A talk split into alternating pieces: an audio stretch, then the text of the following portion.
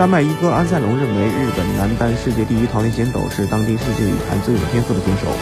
是一位很全面的选手，可能也是当今最有天赋的男单选手。他表示，我和他之间将来会有很多高水平比赛，希望我们通过训练继续进步，